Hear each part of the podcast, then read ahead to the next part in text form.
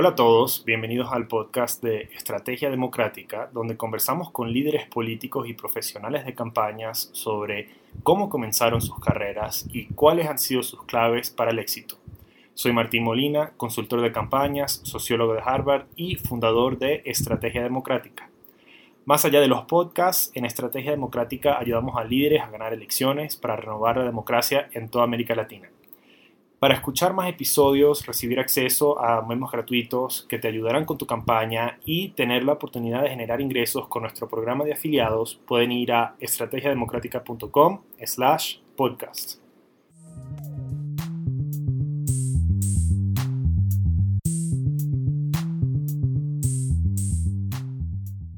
Invitado de hoy ha sido electo a la Asamblea Nacional de Panamá con 30 años de edad y sin el respaldo de ningún partido político. Egresado con honores de las universidades de Oxford, Columbia y la Universidad Santa María la Antigua de Panamá, nuestro invitado forma parte de una bancada de tan solo cinco diputados independientes que están luchando por más transparencia en un sistema político que ha sido uno de los principales centros de corrupción de la región en la última década. Además, nuestro invitado está luchando por mejoras en el sistema educativo panameño y por reducir los costos de vida. Ha sido asesor jurídico de la exdiputada independiente Ana Matilde Gómez y fuera de Panamá también ha asesorado al gobierno de Mauricio en África y el gobierno de Singapur. Esperemos que en este episodio nos pueda decir si Panamá de verdad podría llegar a ser el Singapur de América Latina. Gabriel, muchas gracias por aceptar nuestra invitación. ¿Cómo estás? Oye, no, muchas gracias a ti. Qué honor realmente que me consideren para poder compartir algunas ideas interesantes con tu audiencia. Y bueno, muy bien, muy emocionado. Ya un mes aquí en la, Asamblea Nacional, un mes ya de trabajo nuevo, pero con muchas ganas, mucha emoción, mucho trabajo. Y nada, muy muchas gracias en serio por la oportunidad y parte esencial de las razones por las cuales yo corrí era precisamente demostrar que otro tipo de políticas puede hacer y compartírselo a los demás, para que más jóvenes o no tan jóvenes se, se, motiven, se inspiren y tengan esas herramientas para poder participar en el futuro, ¿no? Porque a veces vemos este tema de política tan abstracto, tan complicado, pero por eso quiero compartir eh, cómo lo hice yo y, y, quizás que alguien pueda aprender algo y que le, le sea útil en algún momento. Estoy seguro que nuestra audiencia tiene mucho que aprender de ti. Cuéntanos un poco cómo entraste a la política. ¿Cuándo supiste que querías ser candidato? ¿Y cuándo supiste que ser candidato y tener una campaña estaría a tu alcance, que sería algo factible? Mira, realmente estar en política no estaba en mi plan. A mí siempre me ha, me ha interesado mucho el tema de gobierno eh, por el impacto que he visto que tiene en las vidas de todas las personas. Cuando estaba en la universidad, hicimos varias ONGs en temas de educación y debate íbamos a estas comunidades metidas en montañas o en comunidades muy alejadas y vimos como un grupo de jóvenes estudiantes de 10, 12, o sea, 10, 12 estudiantes entre 20 años, estábamos incidiendo en la educación de estas comunidades y la pregunta automática que yo me hice en ese momento fue como que, wow, imagínate que esto fuese a gran escala, que hagan políticas públicas que aseguren que le lleven una buena calidad de educación, debate, argumentación, lógica a estos colegios que nunca antes habían visto esto. O sea, fue como primera vez que tuve el chip de que, oye, esto hay que hacerlo a gran escala. Y hoy estos proyectos a gran escala se hacen realmente por medio del gobierno, ¿no? Pero entonces, reitero, no fue como, oye, quiero ser diputado, presidente, mucha gente nace con eso. Para mí fue simplemente darme cuenta que del gobierno puedo aportar mucho. Y siempre pensé hacerlo un poco más de backstage, ¿no? Ya sea como asesor o, o un agregado, ese tema, pero nunca correr. Pero fue hasta la, bueno, hace un año y medio que empezaron las elecciones acá en Panamá, que comencé a ver que las mismas personas de siempre estaban postulándose en mi circuito. Los mismos diputados a nivel nacional que tenían 20, 25, 30, 35 años en la asamblea, o sea, más que mi edad, tengo 30 y habían diputados que tenían 35 años allá adentro, eh, se estaban buscando reelección. Entonces me di cuenta, uno, primero eso, que, que no me representan, y dos, por una cuestión simplemente de generación y de edad, y dos, eh, pues que realmente la Asamblea Nacional eh, en Panamá estaba muy desgastada, ¿no? Todos estos escándalos de Odebrecht que se dieron en América Latina, faltas de políticas públicas anticorrupción o en materia educativa, visiones a largo plazo más que una política pública de gobierno, fue como que tengo que involucrarme y tengo que hacer algo al respecto, especialmente porque yo tuve la oportunidad de estudiar políticas públicas, pero reitero, no fue con la intención de yo correr, sino como de de hacer algún tipo de trabajo backstage. ¿no? Claro. Entonces, eso es lo segundo, eh, pues ver la situación actual y ver que la Asamblea Nacional está improvisando en gran parte de sus políticas y, y, luchas con corrupción, educación y demás. Y tercero es que, em, pues viendo la situación política, viendo la ciudadanía, eh, vi que muchas personas estaban saliendo a las calles a manifestarse sin ningún tipo de afiliación política, sin que nadie les pagara nada para ir a, hacer una manifestación, lo hacían con una muy buena intención y estaban pidiendo cosas que yo también quería, que era transparencia, educación, que no se roben el dinero de los panameños y simplemente me di cuenta que había un espacio, ¿no? Gente que nunca antes había estado en política, estaban reconociendo lo importante que es y que había una, o sea, una demanda, ¿no? Y yo respondí a esa demanda con, con, con esta oferta, ¿no? Entonces, fue principalmente eso. Eh, no estaba en mi plan, pero viendo con experiencias de vida que el gobierno tiene un impacto positivo en la vida de todos, viendo que la improvisación y la corrupción en Panamá eh, sigue estando bastante alta y viendo que hay un espacio para precisamente gente joven, gente nueva, gente independiente, gente que, que preparada, que, que, no va a ir a improvisar, fue como que, bueno, hay que aprovechar esta oportunidad y, vamos a ver qué sucede. Y bueno, cuéntanos un poco de por qué decidiste lanzarte sin partido en tu campaña de diputado. Sí, bueno, primero que todo, dejar claro que no es que estoy en desacuerdo con los partidos políticos ni su, existencia. Eh, hay mucha gente que dice que eh, los partidos políticos es, el pilar fundamental de una democracia. Yo estoy en desacuerdo, o sea, yo pienso que el pilar fundamental de una democracia no son las personas, son los ciudadanos, pero reconozco la importancia de los partidos como un vehículo de participación. Entonces, eso es lo primero, que, que más que que los partidos sean la vía principal de participación, o perdón, el pilar fundamental de una democracia, no, el pilar fundamental de una democracia es son las personas. ¿no? El partido es una vía, de, un vehículo para participar, así como las candidaturas independientes como la.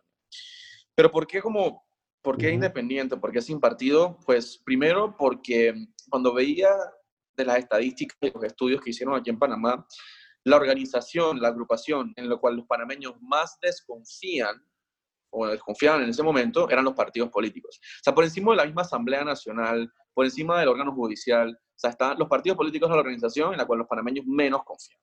Entonces, eso por una parte. Y dos, es que estábamos viendo la coyuntura, se, se veía como muchas figuras de partidos políticos se encubrían entre ellos, de diferentes partidos políticos se estaban encubriendo entre ellos. Había como esta, este círculo cerrado de los partidos políticos y para poder crecer en uno o tenías que eh, ser un gran donante o ser hijo de alguien que fue diputado o alguien que fue importante en el partido. O sea, realmente era muy difícil surgir en uno y mm. había mucha desconfianza en la población. Y tres, estaba muy, eh, como, no sé, impoluto todo, ¿no? Como todos los, partidos políticos en Panamá, digo, como cualquier organización, en verdad, pueden ser muy bien cuestionados. O sea, son, tienen muchas cosas en las que se puede cuestionar. Claro. Entonces, formar parte de una estructura ya existente que tenga tantos cuestionamientos de corrupción, improvisación y demás, y situaciones donde nunca alzaron la mano como colectivo, quizás algunos a manifestarse de que, oye, estoy en contra de esto que está pasando en mi partido, eso no pasa, porque como hay como una línea y todos tienen que decir lo mismo, entonces fue como eso, fue darme cuenta que, que esa no era la vía si en verdad yo quería hacer las cosas bien eh, luchar realmente contra la corrupción en favor de la transparencia. ¿no? Obviamente es mucho más difícil, no sé si esa pregunta está más adelante, pero es mucho más difícil correr como independiente que como, un partido político por el financiamiento, por la estructura, porque el partido te ayuda a darte a conocer, ya el partido es conocido, pero a su vez yo creo que en la última elección en Panamá pasó algo muy interesante y es que las candidaturas independientes, precisamente por ese disgusto, esa desconfianza en los partidos políticos, se dispararon y fueron súper populares. Habían personas que simplemente decían, yo quiero votar por independiente. No le importaba quiénes eran, lo cual no me parece sensato, porque, ser independiente no es garantía de nada, pero sí se convirtió como en una marca, porque la gente ya estaba tan cansada de la misma politiquería de siempre. Claro, claro. Eh, bueno, ustedes tuvieron este candidato Lombana, ¿no? Que, Correcto. En presidencial. ¿Y tú has, considerado formar tu propio partido en algún punto o está fuera de, tu vista por el momento?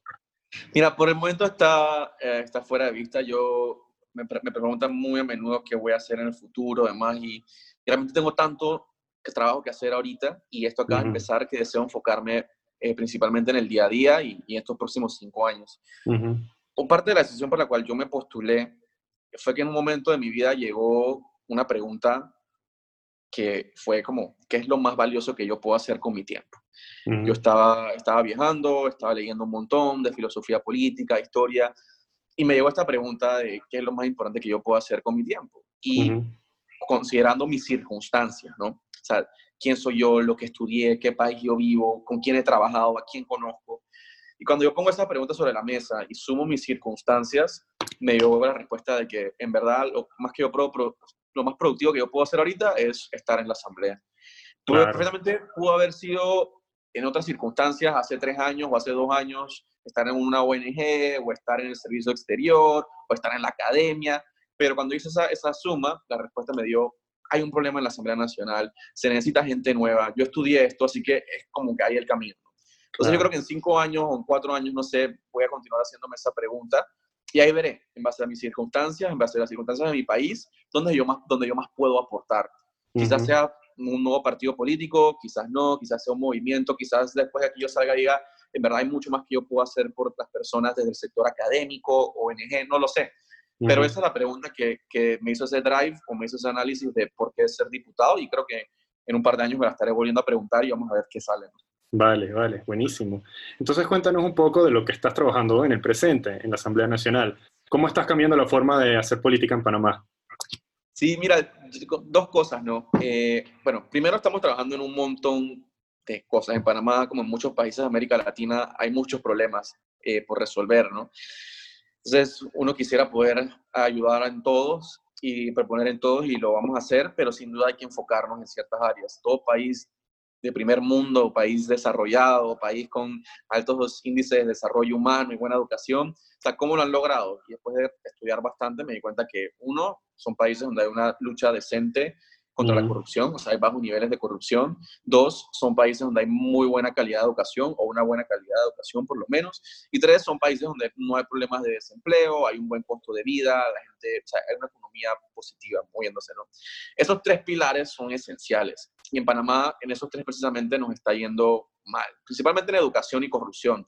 En economía, pues en cifras macroeconómicas nos vemos bien, pero sin embargo somos los 10 países más desiguales del mundo. O sea que hay mucho por hacer. Entonces yo me estoy enfocando principalmente en esas tres áreas. No significa que no nos interese ambiente, salud y demás, pero hey, yo mi recomendación ahí es, hay que priorizar, especialmente cuando estamos tratando de construir algo nuevo y, cambiar esas formas antiguas de hacer política y, y, realmente llevar un país del tercer mundo a primer mundo, por decirte algo. Entonces, em, también lo estamos haciendo por medio de hechos. A mí me gusta, me he dado cuenta que en la política muchas personas, la gente desconfía de los políticos y con justa razón, ¿no? cuando íbamos por las casas a hacer campaña, eh, la gente no nos creía, inclusive ahora mucha gente pues, no confía en la figura de político, porque la palabra político se ha vuelto algo tan, tan sucio, tan corrupto. Y eh, muchas veces lo que los políticos hacen es, bueno, dan sus discursos bonitos y tratan de convencer a las personas porque no son más de lo mismo. Pero yo prefiero tomar otro approach, otro enfoque, que es demostrarlo con hechos. Entonces, así lo hicimos en la campaña y así lo estamos haciendo ahora. ¿Qué me refiero con eso? Por ejemplo, en la campaña cuando yo me postulé, renuncié a esa inmunidad que le dan a los candidatos. Eso fue un hecho, diciendo a la gente, yo no tengo absolutamente nada que esconder, que a mí me pueden investigar Nos comprometimos, por ejemplo, a, a, hacer propuestas que les corresponden al diputado, no al representante de corregimiento o al alcalde, porque en Panamá hay una distorsión de diputados que te prometen cosas que no pueden cumplir. Todas mis propuestas eran enfocadas en la labor legislativa. Nos comprometimos a eh, gastarnos menos de la mitad de los del límite que, que, establece la norma eh, de gastos de campaña demostrando que la, política no tiene que ser tan costosa. Entonces hicimos, también nos comprometimos a cuidar el medio ambiente y respetar las, las normas electorales en la campaña y lo hicimos. Todo esto tratando de mostrar con hechos que no éramos un que no, esta candidatura no era eh, solamente palabras, ¿no? Y aquí en la Asamblea estoy haciendo algo similar, ¿no? Con pequeñas acciones. Eh, por ejemplo, yo abrí un proceso de convocatoria de aplicaciones a las personas que forman parte de mi equipo de trabajo. ¿no? Tienes que enviar tu hoja de vida, un proceso de entrevistas, tienes que enviar un ensayo. Eso la norma no lo exige, pero yo lo hice eh, como ejemplo, siendo fiel al principio de que tenemos que tener un poco de imparcialidad y meritocracia dentro del, del gobierno. Eh, entonces, eso por una parte. Por ejemplo, con los otros diputados independientes renunciamos a privilegios que consideramos a veces innecesarios para los diputados, ¿no? Que si exoneración de autos y demás, renunciamos a esos privilegios. Entonces, así sucesivamente estamos tomando estas acciones. Por ejemplo, fui a, hace poco a una, notaría a hacer una declaración jurada de bienes que no me la exige la ley, pero la hice voluntaria demostrando nuevamente que no tengo nada que esconder y que un diputado puede rendir cuentas. Porque todas estas cosas que te he mencionado, muchas son voluntarias, casi 90%, pero la intención es que no sean voluntarias, sino que algún día sean ley. Yo no puedo proponer una ley, o por lo menos no me siento cómodo proponiendo una ley eh, de algo con lo cual no es congruente conmigo mismo, ¿no? Claro. O poner una ley que donde se tiene que hacer declaración jurada de bienes de los diputados, pero yo no lo he hecho. Entonces, por eso también lo estoy haciendo, no solamente para demostrar con, con, hechos, sino para luego poder sustentar cuando voy a hacer reformas en ese, ambiente, en ese ámbito. ¿no? Entonces, eso es un poquito de lo que estamos trabajando. Sí. Y más, más concretamente, em, queremos limpiar la casa, ordenar la casa más que nada, y eso son reformas al reglamento interno de la Asamblea, para que los diputados que no vienen, pues que no puedan cobrar un salario, para que el registro de votos, yo no sé cómo será en algunos de los países de América Latina, pero sí sé, y no se hace como en Panamá, cuando tú votas, tú suenas acá al pupitre. Entonces no hay un registro de votos, tú no sabes cómo tu diputado vota. Y eso simplemente es tener un registro de los votos. Ese tipo de cosas tenemos que implementarlas aquí en la Asamblea. Así que estamos enfocándonos bastante en organizarla para lo que va a ser los próximos cinco años de trabajo. Claro yo creo que lo que dices tiene mucho sentido y siento que esta crisis de confianza en los políticos es algo que estamos viendo en casi todo el mundo y si no en toda la región. Sí, y, muchos políticos tradicionales tienen un discurso maquillado. Es bueno ver que eh, tenemos líderes que están dispuestos a transparentar y a hacer las cosas de forma distinta. Cuéntanos, ya estás dentro de la asamblea, ¿cómo, cómo ha cambiado? O sea, ¿es distinto de lo que te imaginabas desde afuera?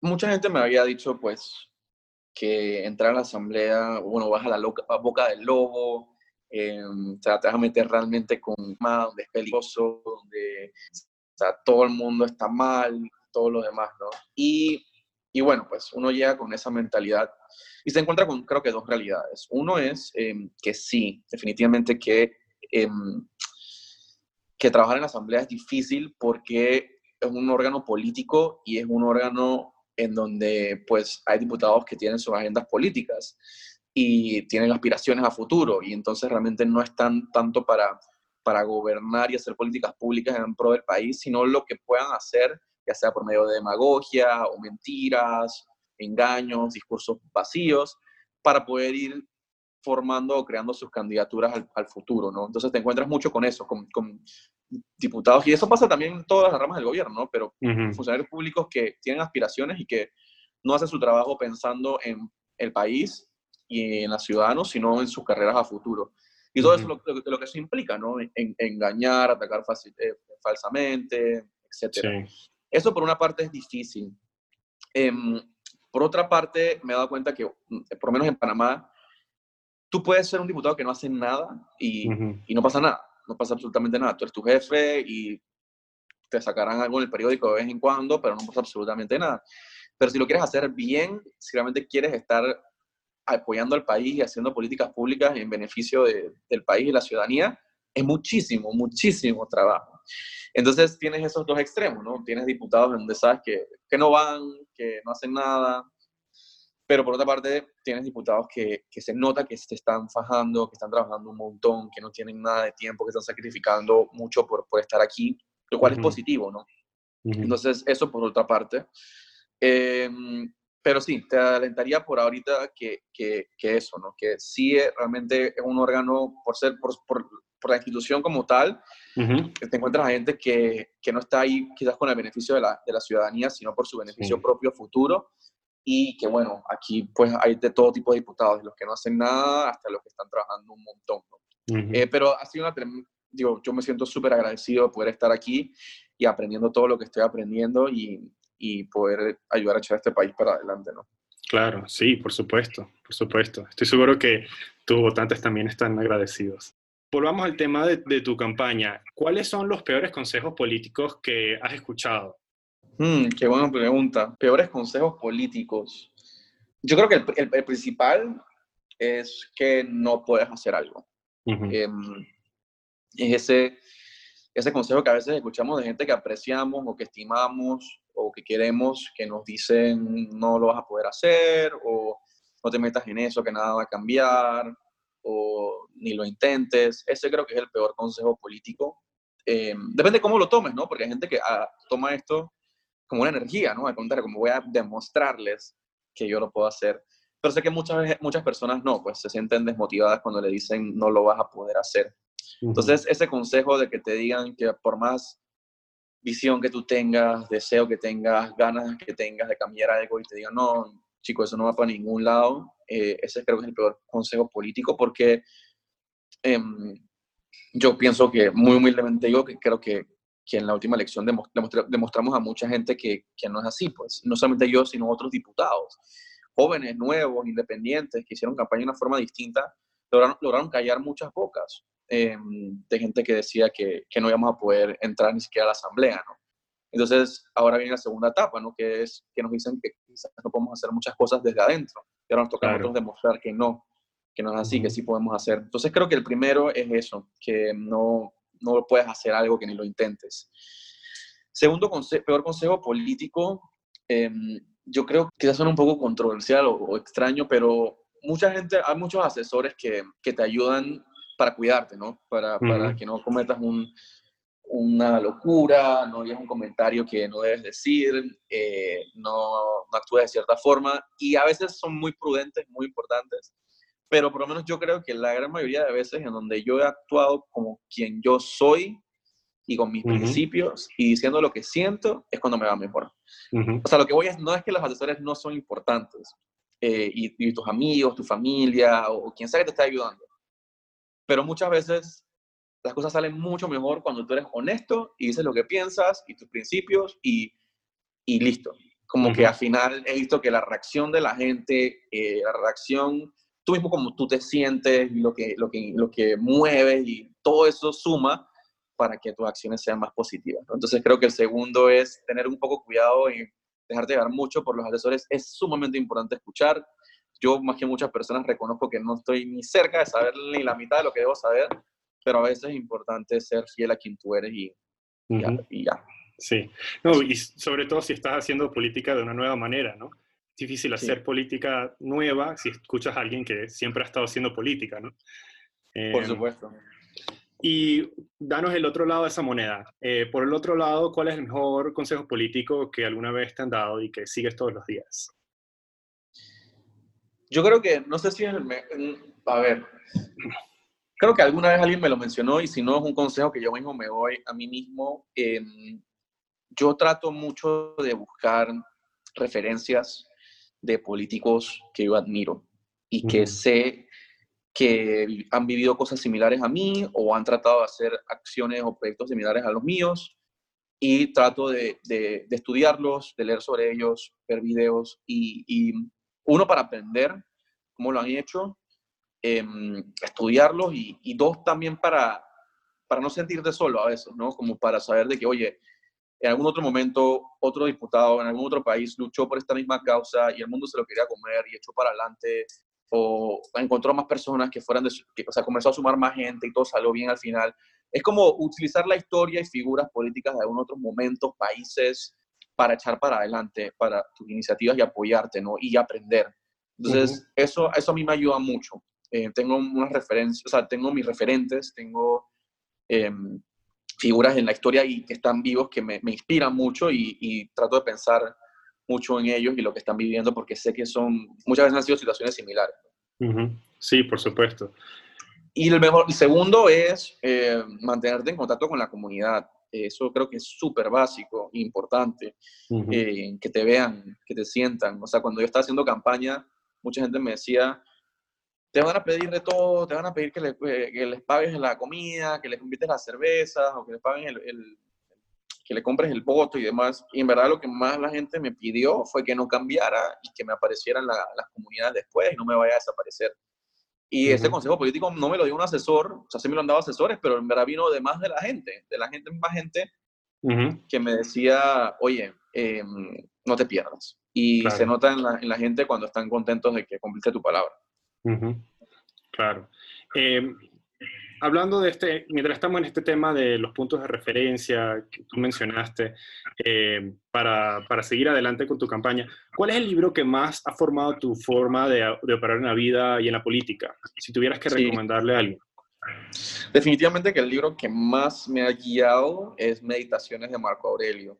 Em, eh, bueno, este emperador romano hace mucho tiempo escribió este libro cuando estaba en sus campañas de guerra y lo escribió para él, no para nadie más. Y en verdad tiene estas enseñanzas, eh, principalmente de filosofía estoicista, sobre cómo controlar tu mente, cómo, eh, cuál debe ser tu objetivo o propósito de vida, que según él es como que ser, servir a la comunidad, ser algo productivo, cómo manejar situaciones cuando eh, alguien te trata mal o alguien está molesto, cómo controlarte, cómo manejar esto. Eh, habla mucho de honestidad, responsabilidad, de, cómo a veces no queremos hacer, no queremos pararnos de la cama, pero porque tenemos que buscar energías para hacerlo. Es un poco sobre, bueno, filosofía de propósito de vida y de manejo político y de cómo controlar tu mente eh, en ciertas circunstancias. Así que es un libro que, que sé que le gustan muchos políticos. Recuerdo que alguna vez leí que era el favorito de Bill Clinton, por ejemplo.